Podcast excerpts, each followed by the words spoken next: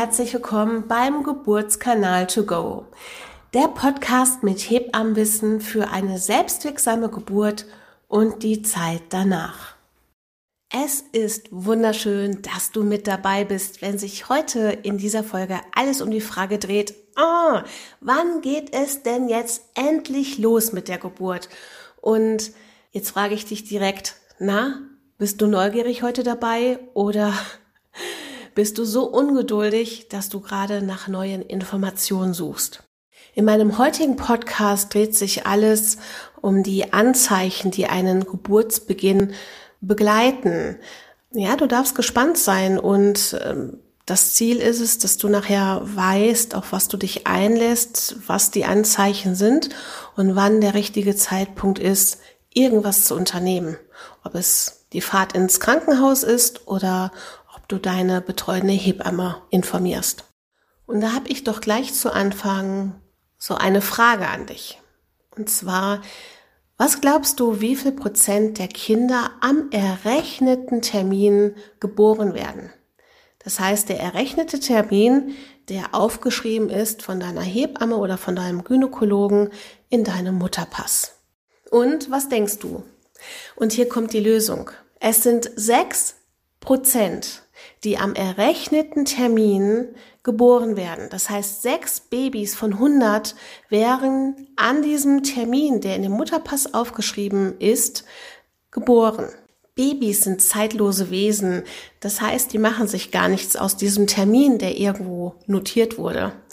Und ja, du darfst dich ein wenig frei machen von diesen Gedanken, dass an diesem Entbindungstermin irgendwas geschieht. Dein Baby wird sich seinen eigenen Geburtstermin aussuchen und ja, es gibt Kinder, die werden vor dem errechneten Termin geboren. Es gibt aber auch Kinder, die sich einfach noch Zeit lassen und erst paar Tage später schlüpfen.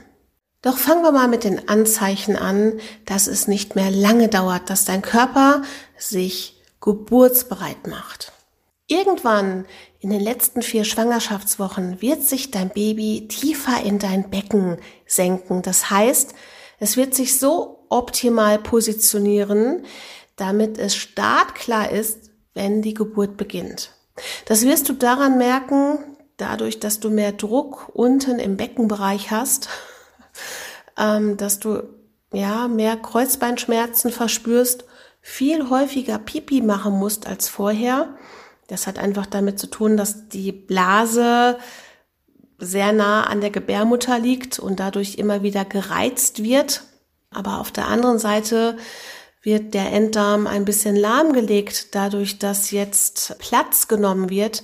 Und da kann sich das mit dem Stuhlgang ein bisschen schwieriger gestalten. Viele Frauen merken auch daran, dass sich äh, das Baby gesenkt hat, weil sie einfach wieder besser Luft bekommen. Sie können wieder besser durchatmen. Sie sind nicht mehr so kurzatmig. Und dazu gleich ein wichtiger Tipp.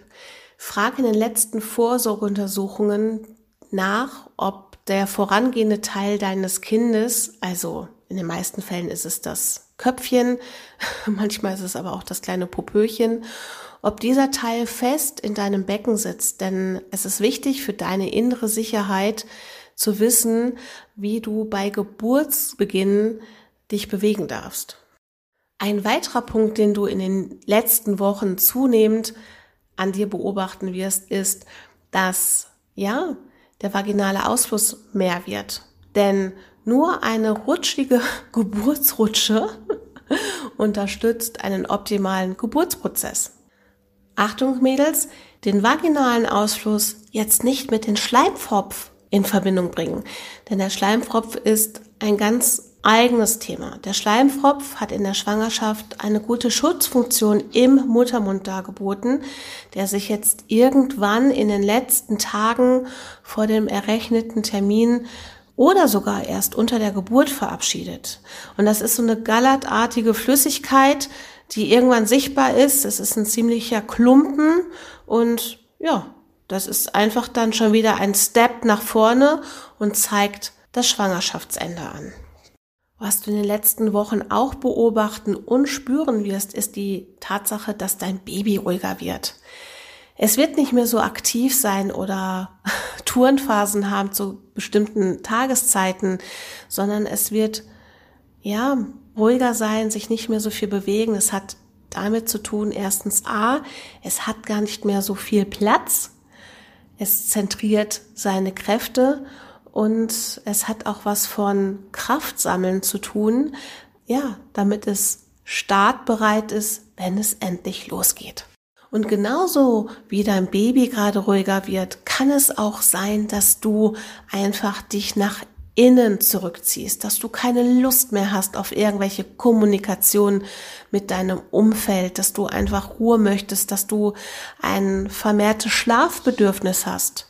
Und das ist gut so, denn du sammelst Kraft und Energie für einen neuen Lebensabschnitt und das ist quasi die Ruhe vorm Sturm. Und was du letzten Endes die letzten Wochen immer wieder vermehrt spüren wirst, sind Übungskontraktionen. Ja, es ist dein Geburtsmotor. Du kannst es vergleichen mit einem Neuwagen, der erstmal eingefahren werden muss. Und das ist auch für deinen Körper eine neue Erfahrung, besonders beim ersten Kind. Er muss sich auf einen Prozess erstmal einfahren. Und diese körperliche Erfahrung, die du gerade machst in den letzten Wochen, hat auch sehr viel mit einer mentalen Vorbereitung zu tun, damit du in deine Geburt optimal starten kannst. So, das hört sich jetzt alles erstmal schön und gut an, dass es zu einem Schwangerschaftsende hingeht. Aber immer noch ist die Frage offen, wann geht es denn jetzt endlich los? Wann startet die Geburt? Es gibt zwei Möglichkeiten. A, mit einem Blasensprung oder B, mit Kontraktion bzw. mit Wehen. Fangen wir mal mit Möglichkeit A an mit dem Blasensprung. Blasensprung bedeutet nichts anderes, als dass irgendwo die Fruchtblase kaputt gegangen ist und Fruchtwasser herauströpfelt oder sogar mal im Schwall abgeht. Es kann auch immer wieder nachtröpfeln oder mal ein Schwall hinterherkommen und ja, es ist halt ein Step nach vorne. Es zeigt, dass sich jetzt irgendwas getan hat und dass es jetzt gerade kein Zurück mehr gibt. Aber genau da willst du ja hin, oder?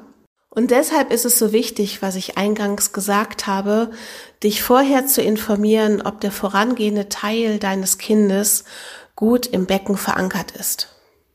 Ja, und nicht zu vergessen, ganz zum Schluss, deine Geburt kann auch mit Wehen beginnen, mit zunehmenden Kontraktionen am Anfang, denn ohne Kontraktionen keine Geburt. Und über die letzten Wochen kann es sein, dass diese Kontraktionen in ihrer Länge und auch in ihrer Dauer zunehmend sind. Ja, es ist für manche Frauen fühlt sich das ein wenig lästig an, aber es ist eigentlich ein Willkommensgeschenk von deinem Körper, damit du diese Kontraktionen schon vorab kennenlernst und dich auch bekannt machst mit deinem Atemmuster. Und genau hier zu dem Thema Kontraktion und Wehen werde ich sehr häufig gefragt, ja, wann ist es denn dann soweit? Wann fahren wir denn dann jetzt los? Und meine Antwort darauf ist, du fährst dann los, dann, wenn du über diese Frage nicht mehr nachdenkst. Dann ist der richtige Zeitpunkt gekommen. So, meine Lieben, ich fasse meinen heutigen Podcast nochmal kurz zusammen. Jedes Anzeichen, das du wahrnimmst, das du verspürst, ist immer ein Schritt nach vorne und zeigt, dass die Schwangerschaft sich langsam dem Ende nähert. So, ich bin für heute am Ende angekommen. Wenn dir dieser Podcast gefallen hat, dann würde ich mich über einen Kommentar echt freuen. Und ich sage dir jetzt schon vom Herzen Danke.